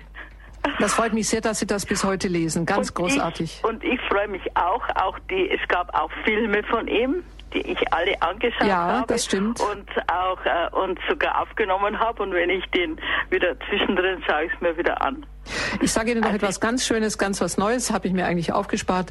Es gibt jetzt ein Fotoband ah. über ihn eigentlich eine Art Album, muss man sagen, mit ganz unbekannten, tollen, neuen, schönen Fotos. Mhm. Und zwar im Grünewald Verlag, das ist Ostfildern. Mhm. Und das heißt, warten Sie, Romano Guardini, Stationen eines Lebensweges, das ist herausgegeben von dem Fotografen Max Oberdorfer. Aha. Ein grandioser Band, den gibt's jetzt auf Subskription, ich glaube 26 Euro und Ende mhm. April kostet er dann 29. Sie werden große Freude haben. Sie ja. sehen auch sein Wohnhaus, wo die mhm. Mutter wohnte in Italien und solche Dinge, die man bisher mhm. gar nicht kannte. Mhm. Er ist ja auch ein, äh, er ist ja auch sehr gerne in, in am See in Isar, an der Isar in München spazieren gegangen ja. und hat überhaupt so die Stille auch gesucht und hat da sehr viel Kraft geschöpft. Ja. Und war ein ganz großer Beter und war viel in der Kirche. Und ich bin nämlich auch täglich in der Heiligenmesse. Ja, schön. auch Horeb der Sender. Ja. Gut, ich bedanke mich ganz herzlich. Dies, das hat mich jetzt sehr gefreut, dass Sie das auch die Geschichte vom Kreuzweg gesagt haben. Ja. Und ich danke Ihnen. Auf die Weise habe ich Sie auch kennengelernt. Ja, Frau Lang, alles Gute. Dankeschön. Danke für den Anruf. Segen auch fürs weitere Wirken. Danke, Danke auch. Und danke, Frau Lange. Einen schönen Abend Ihnen noch. Frau Geifalkowitz, auf einen eine Sache müssen wir noch mal zu sprechen kommen, weil es eben auch so wichtig war. Sie haben es eingangs erwähnt, dass auch für Sie an Guardini wichtig war, dieses vermitteln können, ähm, das weitergeben können einer Umwelt, die äh, eben mit dem Christlichen vielleicht nicht allzu viel am Hut hat. Gerade diese Anschauung des ähm, Gewissens bei Guardini, wie wir es von Ihnen gehört haben. Also, dass es irgendetwas außerhalb des Gewissens braucht, das, mit dem dieses Gewissen wie Jakob sozusagen ringt, äh, um dann in die richtige Entscheidung zu kommen. Also es erinnert ja wirklich so ein bisschen an, an den typischen, an eine typisch christliche Haltung, äh, sogar lateinisch-christliche Haltung, die sozusagen äh, von Gott in den Himmel gezogen wird und ihn gleichsam äh, dann wieder herunterzieht in der Gegenbewegung und dazwischen spielt sich das Ganze ab. Lässt sich so etwas tatsächlich vermitteln? Lässt sich sowas einer nichtchristlichen Umwelt vermitteln und dann wirklich auch mit dieser ähm, ja, Entschiedenheit? Ich denke schon. Ähm, und zwar aus dem Grunde eine ganz einfache Überlegung. Man schämt sich nicht vor einem Stein oder einem Pferd, aber man schämt sich mhm. vor sich selber. Äh, das ist etwas, was doch auf eine Möglichkeit in uns hindeutet, wir sind nicht einfach mit unserem Tun identisch. Das heißt, wir haben zu überlegen, wir müssen überlegen und wir sind auch mit Entscheidungen nicht zufrieden. Und dieses Nicht-Zufriedensein, das ist diese Ansatzstelle, die man auch einem Nichtchristen, Nichtgläubigen sofort deutlich machen kann. Da unterscheiden wir uns nicht. Ne? Das ist unsere ganz eine Selbsterfahrung, die man nicht leugnen kann, es sei denn, jemand ist also wirklich völlig stumpf. Aber das haben ja schon Kinder. Kinder, die auch äh, wenn sie nicht notwendig bestraft werden, aber wissen, dass sie etwas Ungutes getan haben. Und in dem Sinne ist das Gewissen erst einmal nicht so erfreulich, weil es sich meistens dann meldet, wenn wir was Falsches getan haben. Aber man kann trotzdem auch in der eigenen Erfahrung zeigen, es gibt so Formen von Überwindung, auch schon als Kind wiederum. Ne? Man äh, oder verzichtet auf etwas, weil man es etwa jemand anderem schenkt und solche kleinen Dinge. Und etwas, man fühlt sich wohl und es geht einem gut dabei und es ist eine schöne Empfindung. Und wenn man von solchen Beobachtungen her anfängt, glaube ich, dann kann man den Weg dann weiterziehen. Dann kann man sagen, ja, was ist das denn in mir? Warum bin ich denn, warum brauche ich denn so einen Dialog mit mir? Und die eigentliche Entscheidung ist ja nicht so, dass ich sozusagen mir selber mein Gut und Böse zurechtschnitze, sondern äh, gerade das, was Scham über das Misslungene oder Freude über das Gelungene heißt, ist ja nicht etwas, was ich mir vorher aufgestellt habe, sondern das sind ja Rückantworten, die ganz in gewissem Sinne ganz objektiv kommen. Also ich denke, dass das Gewissen schon die Stelle ist, an der wir empfinden, dass wir in eine Konfrontation äh, mit Gut und Böse gehen. Das glaube ich sehr wohl. Worin aber, wenn man Guardini folgt, ähm, also an dieser Grenze, an dieser Konfrontation, ähm, wenn wir das im Alltäglichen und auch mit äh, einem gewissen, sagen wir ruhig, Mainstream unserer Zeit, dann empfinden wir diese Grenze, die Endlichkeit äh, zunächst mal als etwas Schlechtes. Äh, ganz zuallererst hat sie etwas, was erstmal gebrochen werden muss und was irgendwie über uns kommt. Und bei ihm, bei dieser Philosophie des Herzens, ist die Grenze in ihrem ersten Sinn, bei all ihren Schwierigkeiten, die sie liefern kann, immer etwas Positives. Das hat etwas Urpositives, äh, das wirklich unumstößlich ist. Damit steht er schon ein bisschen allein zu seiner Zeit, oder? Da haben Sie ganz gut zugehört. Das ist schon wahr. Aber ich sage Ihnen genau nochmal, da muss man dagegenhalten, denn für Guardini ist die Grenze Glück. Ja. Und da haben Sie etwas in ihm. Damit hat er übrigens auch die jungen Leute ge geholt und gefangen. Das ist nämlich ganz, ganz großartig, diese Idee. Ich glaube, auch da liegt das, was man an ihm immer das Romanische und das Italienische nennt, nämlich Gestaltetheit. Grenze ist ja nicht nur Ausschluss und Ende und Feierabend und leider können wir hier nicht weiter, sondern meine Grenze ist meine Gestalt. Das heißt, äh, Glück der Gestalt nennt er das auch. Das heißt, äh, genau an dieser, an dieser Grenze äh, bin ich ja wirklich. Äh, nehmen wir an, ich hätte keine Gestalt, ich hätte nichts, an das ich stoße. Ähm, man muss ja umgekehrt sagen, dass Grenze eigentlich die Art und Weise ist, wenn ich es ganz positiv ausdrücke, ähm, an der ich unverwechselbar bin ich fließe und, und, ströme nicht dahin in meinem Leben und weiß auch gar nicht genau, wer ich bin, sondern ich habe an dieser meiner Endlichkeit und an meiner Grenze, habe ich genau meine Realisierung, habe ich genau meine Wirklichkeit. Äh, Guardini kommt ja hier auch aus einer anderen Tradition. Kierkegaard hat das auch. Ne? Ich will jetzt nicht noch hundert andere Namen reinführen. Aber gerade hier würde Guardini sagen, das ist das wunderbar Lösende am Christentum, dass es zum Beispiel keine dauernde Wiedergeburt ähm, bringt. Also diese also diese heute so umgrassierende ja, Vorstellung, dass es was für ein wundervolles Glück ist, wenn ich hundertmal auf die Welt komme. Es ist es gerade nicht. Ich verliere nämlich genau meine Identität damit. Ich äh, hundertmal geboren werden heißt eigentlich überhaupt nicht einmal richtig existieren.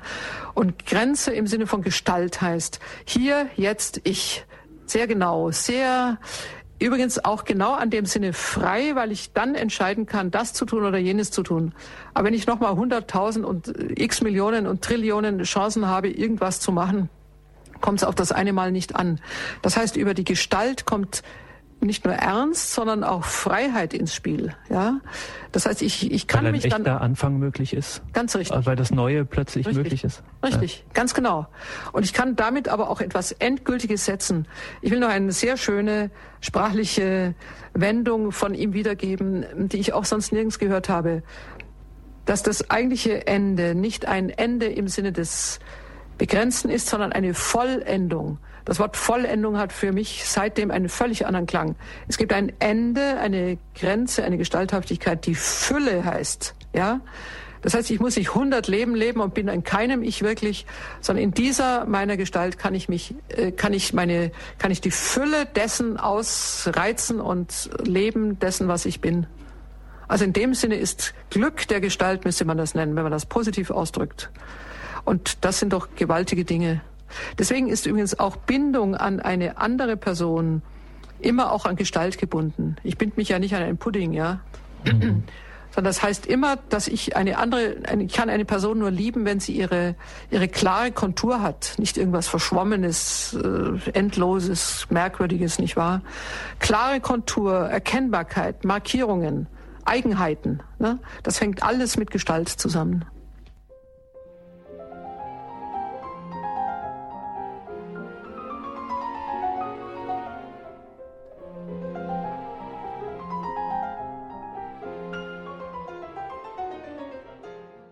In der heutigen Standpunktsendung bei Radio Horeb und Radio Maria erinnern wir an Romano Guardini, nicht zuletzt aufgrund einer Bucherscheinung in diesem Jahr im B&B Verlag in Heiligenkreuz hat Hanna-Barbara Gerl-Falkowitz ein Buch herausgebracht mit dem Titel Lauterkeit des Blicks. Und dieses Buch versammelt neu aufgetauchte Mitschriften aus Guardinis Vorlesungsjahren 1922 bis 27 und darüber habe ich mit Hanna-Barbara Gerl-Falkowitz gesprochen. Lauterkeit des Blicks, unbekannte Materialien zu Romano Guardini. Frau Professor Gerl-Falkowitz, was steht denn in diesem Buch? Was sind denn das für Materialien? Es gab ein ganz großes Finderglück, denn man hatte bisher die frühen Vorlesungen Guardinis in Berlin beziehungsweise schon in Bonn in seiner ersten Stelle 1922 und dann in Berlin von 1923 bis 1927 nur noch im Titel überliefert. Und diese unbekannten Materialien sind insofern im Finderglück eine ganz einmalige Gelegenheit gewesen, als sich Mitschriften fanden, und zwar ganz unterschiedlicher Natur und auch ganz unterschiedlichen Her von ganz unterschiedlicher Herkunft, von Studenten, aber vorwiegend sogar von Studentinnen, die in Bonn und in Berlin mitgeschrieben hatten. Es sind also keine Originaltexte, deswegen heißt es Materialien zu Guardini und äh, enthalten aber dennoch bis in den Wortlaut hinein so ganz typische Wendungen von ihm und vor allem haben wir natürlich den Aufriss und auch einige ganz ausgefeilte Gedanken von ihm. Also Finderglück kommt wahrscheinlich nicht zweimal vor. Aber der zweite Teil in dem Buch behandelt noch etwas, was auch bisher nicht veröffentlicht war, nämlich Erinnerungen seines großen Freundes und Pfarrers Josef Weiger, der aus dem schwäbischen Oberland stammt, aus dem Allgäu äh, zwei Jahre jünger war als er und äh, pardon, zwei Jahre älter war als er und auch zwei Jahre vor ihm dann gestorben ist, nämlich 1883 bis 1966 hat Josef Weiger gelebt. Er hat ein Buch der Erinnerungen geschrieben, in dem viele seiner Freunde vorkommen und wir haben kostbare Porträts von äh, Romano Guardini in diesen Erinnerungen. Gibt es etwas, was in diesen Erinnerungen, die Sie jetzt gefunden haben, auftaucht, was Ihnen neu war oder was vielleicht einen Blick nochmal vertieft, eine andere Perspektive auf ihn wirft? Ja, was ganz reizvoll ist und auch eine wunderbare freundschaftliche, brüderliche Beziehung zeigt. Josef Weigert kennzeichnet vor allem den jungen Romano Guardini. Äh, viele von uns haben ja noch in Erinnerung oder in Erinnerung von den Auskünften der damaligen Hörer, äh, vor allem noch Tübingen und München, wo er ja bis 1962 gelehrt hat. Dort hat man den alten Mann vor sich, der mit sehr leiser Stimme sprach, ein bisschen wirkte wie Erasmus von Rotterdam auch am Pult, also so abgeklärt, auch manche leise Skepsis im Blick und in Gebärde. Ähm, damals auch immer noch die ganz großen Hörsäle füllte. Aber, Guardini, aber Josef Weiger zeichnet Guardini noch als jungen Mann. Und zwar gerade mit dem Charme seiner Jugend, mit seiner großen Begeisterungsfähigkeit und Einfühlung, die Einfühlung, die so, so, so weit ging, dass Guardini zum Teil auch sehr unsicher war, gerade als junger Mann, weil er von vielem, was er las, dann betroffen und eingenommen war und erst Kriterien entwickeln musste, wie er das alles beurteilen konnte. Aber was auch besonders schön ist, ähm, er zeichnet ihn auch als Erzieher von Jugendlichen, damals natürlich in Burg Rotenfels, und ähm, es ist ein leiser kritischer Ton dabei, aber die, Krit die Kritik steht dem Freunde zu. Er hat zum Beispiel einen Satz wie Romano traut der Jugend zu viel zu. Oder er hat manche jungen Menschen so überschätzt und ihn damit zu einem Selbstvertrauen ermutigt, das sich im Nachhinein dann als übertrieben herausgestellt hat. Mir mir sagt es denn deswegen trotzdem zu, weil ich glaube, dass der unglaubliche Erfolg, den Guardini hatte, in der, gerade in der Erziehung und Prägung von Jugendlichen, auf diesem groß, großen Denken vom Gegenüber beruhte. Er hat sie herausgefordert und eigentlich zu mehr entbunden, als sie vielleicht in der Lage waren. Und das hat Weiger sehr schön getroffen. Also diesen großen Blick auf den Menschen, der ja auch in den Vorlesungen immer herauskommt. Aber mir war nicht klar, äh, dass Weiger das so deutlich wahrnahm. Also dieses fast leichte Überschätzen, das in, bei dem jungen Guardini der Fall war. Der späte Guardini jedenfalls, von dem, wie er sich dann darstellt, hat das wohl sehr deutlich zurückgenommen. Aber dieser Überschwang, das Jugendliche, auch das Charmante, das kennt man natürlich nicht und das hat sich in, im Blick Weigers jetzt herausgestellt. Wozu hat der junge Romano Guardini denn diese Jugendlichen, zu denen er angeblich doch zu, ein bisschen zu viel Vertrauen hatte, wozu hat er sie denn entbunden? Das kann man gerade aus den Vorlesungen in Bonn und Berlin äh, sehen. Also in Bonn hat er noch ganz als junger Privatdozent 1922 im Grunde genommen seine Habilitation über Bonaventura noch ein wenig wiederholt. Er, er nennt sie aber dann Lehre von der Erlösung. Das ist übrigens eine Mitschrift von Heinrich Lützeler, den vielleicht manche Hörer kennen. Der, der doch recht berühmte Kunsthistoriker aus Bonn, der damals als Student zu Füßen Guardinis saß. Das war im, im unvergesslichen Sommer 1922 äh, eine Vorlesung, die damals schon viele angezogen hatte. Unter anderem übrigens ganz überraschend, auch für mich ganz überraschend, Martin Buber, der ja eigentlich hm, doch zehn Jahre älter war als Guardini. Aber auch ein anderer junger, dann auch getaufter Jude saß zu Guardinis Füßen, nämlich ähm, Paul Ludwig Landsberg, der später äh, 1942 in Sachsenhausen am Typhus verstarb. Ein ganz begeisterungsfähiger und äh, auch hochbegabter Philosoph, von dem Guardini sehr viel hielt. Also diese beiden hörten zu. Und die Lehre von der Erlösung, zunächst mal ein ganz dogmatisches Thema, Guardini war ja damals Dogmatiker, äh, hat schon so viele schönen Ausblicke ins Anthropologische, ins Menschliche. Guardini hat äh, ja, darauf lag ja ein, ein, ein Guardini hat ähm, im Sinne des großen Erfolges, den er dann später auch einfuhr, immer versucht, äh, die Lehre vom Göttlichen mit der Lehre vom Menschlichen zu verbinden. Und in der Lehre von der Erlösung ist deutlich, vielleicht kann ich das Wort so wiederholen, das vorher anders klang, dass er groß vom Menschen denkt. Gott denkt groß vom Menschen und die Erlösung ist auch eine Tat, die nicht nur gewissermaßen mit einer dankbaren Unterwürfigkeit von uns zu empfangen ist, sondern wir erfahren darin, wie außerordentlich kostbar wir in den Augen Gottes sind. Sowas hat Guardini gerne herausgearbeitet. Also Gott ist sozusagen nicht einfach nur herabgestiegen im Sinne einer, eines, äh, wie soll man sagen, karitativen Erbarmens. Das hat er sicherlich, aber für Guardini ist viel wesentlicher, dass Gott uns ernst nimmt. Und das Ernstnehmen heißt dann, dass Gott sehr viel aufs Spiel setzt, um mit uns zurechtzukommen. Und insofern ist Erlösung nicht nur so etwas, ja, wie soll man sagen, huldvoll gewährtes, ich will das ja gar nicht abwerten, aber bei Guardini kommt vielmehr heraus, dass Erlösung etwas ist, was äh, Gott sich abverlangt, um, um in der Tat diesem kostbaren Geschöpf, das er in uns hat, eine Wende geben zu können aus großer Verlorenheit. Auch die Sprache ist sehr ungewöhnlich. Es sind eben nicht diese abgeschliffenen Wörter, die wir normalerweise kennen. Und wenn man in dem Buch zu blättern beginnt, man kann an jeder Stelle äh, gleich in diesen unverwechselbaren Ton Guardinis kommen, der es ja schafft, ähm, längst geglaubte und damit auch sozusagen abgelegte Glaubenswahrheiten von innen her zu erleuchten ich sage mal einen Satz, der eigentlich auch wieder wie ein Blitz wirkt. Guardini hat ja immer über Lichtphänomene gearbeitet und er hat gesagt, Ideen sind einfach Wege des Lichtes. Und Dogmen sind auch Wege des Lichtes. Also gerade keine Einsperrungen, das, was wir ja normalerweise so abtun mit ähm, ja, Fassungen und Konserven des Denkens und man darf sie nicht mehr öffnen und äh, friss oder stirb und glaub aber, um das mal salopp auszudrücken, Guardini sieht darin Wege des Lichtes. Hier wird etwas festgehalten. Es wird das Licht ähm, in eine Fassung gebracht, sodass es immer weiter leuchtet. Und das sind einfach ganz großartige Dinge. Man versteht, warum ihm so viele Andersgläubige oder auch Ungläubige zuhörten, die zunächst mal gar nicht katholisch waren.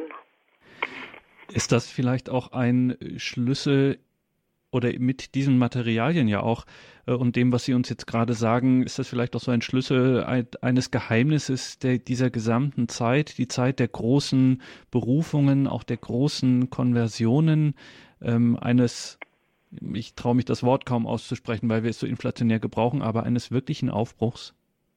Ja, Guardini ist mit ähm, Urheber dieses Aufbruchs. Also Bewegungen, Bewegung ist das Wort der Epoche. Das kann man damals natürlich auch äh, läppisch machen. Es gibt die Jugendbewegung, es gibt die ähm, katholische Akademikerbewegung, es gibt die Konversionsbewegung. Also alles ist bewegt. Darüber gibt es auch manches Witzwort. Aber Guardini hat in diesen Bewegungen wirklich bewegend mitgewirkt. Er ist, er ist wie eine Art von ähm, Narbe, um die, um die viele Räder zu schwingen begonnen haben. Und zwar unabsichtlich. Das ist, glaube ich, das Entscheidende. Äh, es gibt ja so Reformernaturen, die unbedingt eine Reform wollen. Das ist nicht sein Fall. Bei Guardini kommt die Reform aus dem Ursprung, wie, wie Balthasar das sehr schön gesagt hat. Es gibt eine Reform aus der Wahrheit. Das heißt aus der Sachlichkeit.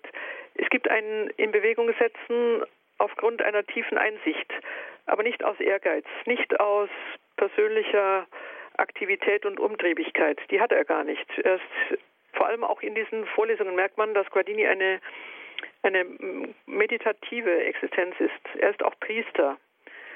Ähm, Priester im Sinne dieses Kontemplativen. Das ist bei ihm sehr stark. Selbst in den Mitschriften, die ja nicht unmittelbar von ihm jetzt formuliert sind, kommt vieles durch, was so dieses, diese geheime, mit, mitschwingende äh, Tiefe bedeutet. Also man merkt, dass er ein Mann des Betens ist ein Mann auch ähm, unmittelbar Erfahrungen.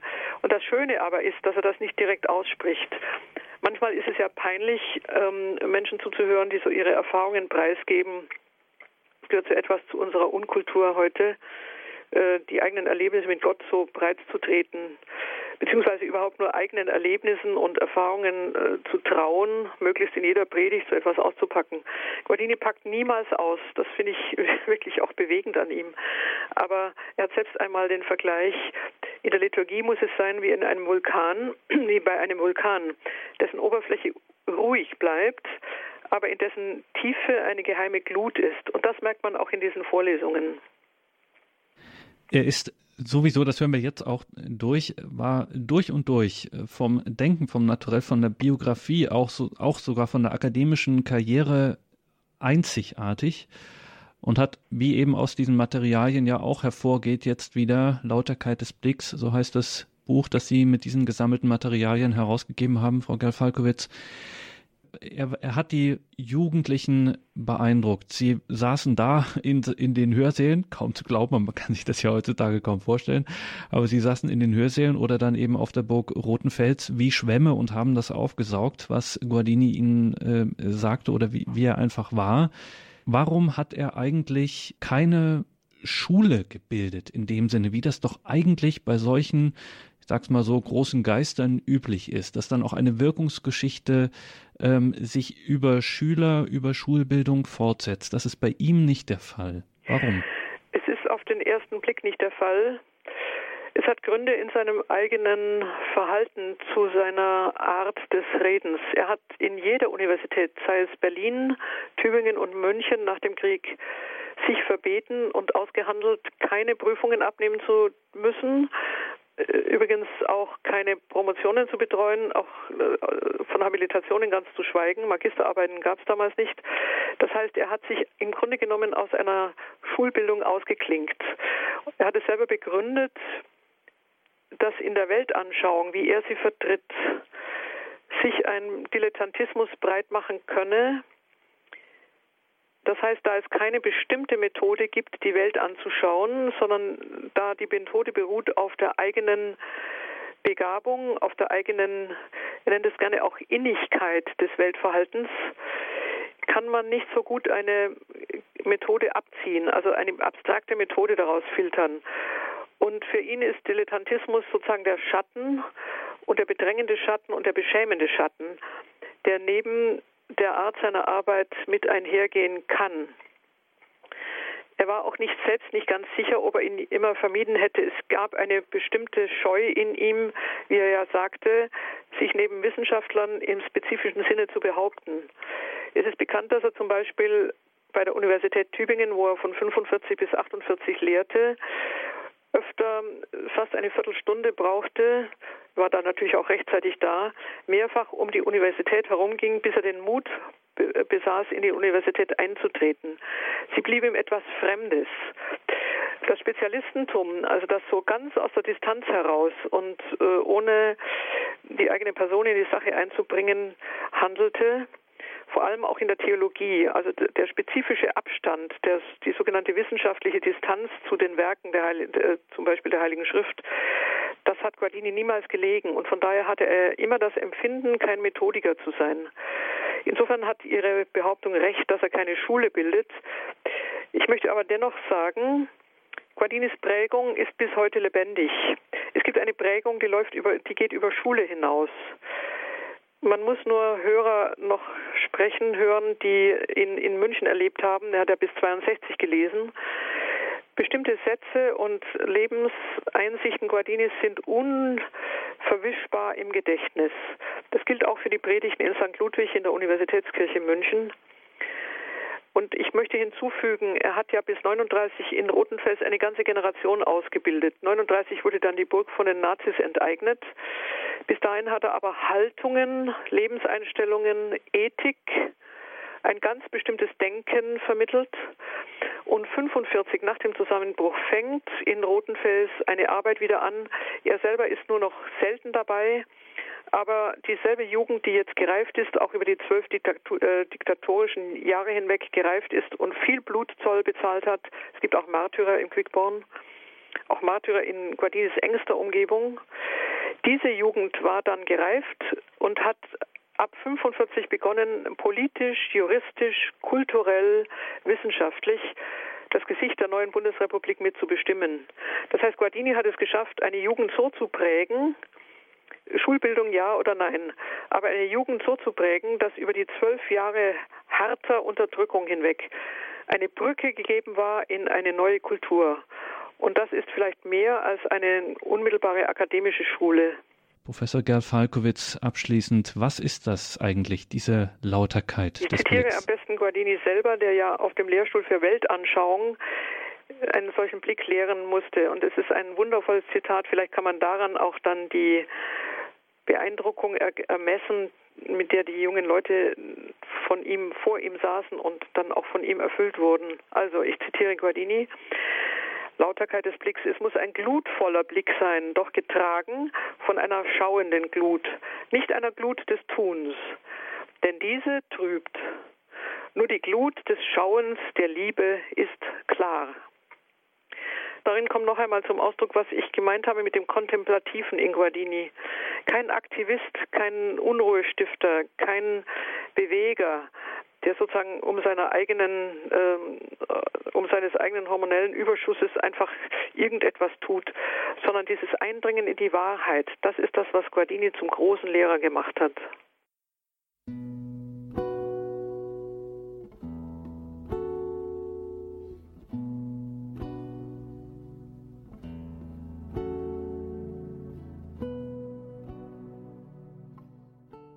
Lauterkeit des Blicks, Philosophie des Herzens.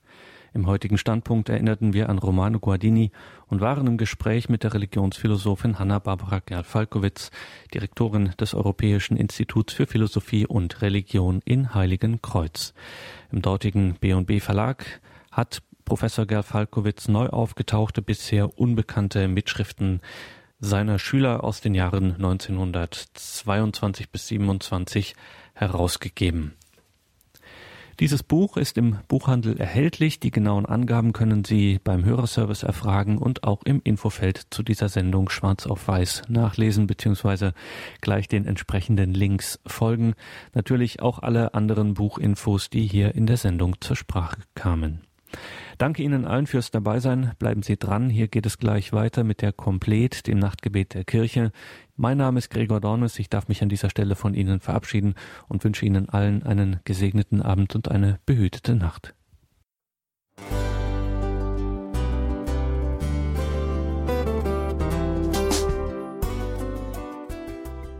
Liebe Zuhörerinnen und Zuhörer, vielen Dank, dass Sie unser CD- und Podcast-Angebot in Anspruch nehmen. Wir freuen uns, dass unsere Sendungen auf diese Weise verbreitet werden. Dieser Dienst ist für Sie kostenlos. Für uns ist er allerdings mit einem nicht unerheblichen finanziellen Aufwand verbunden. Deshalb sind wir für jede Spende dankbar.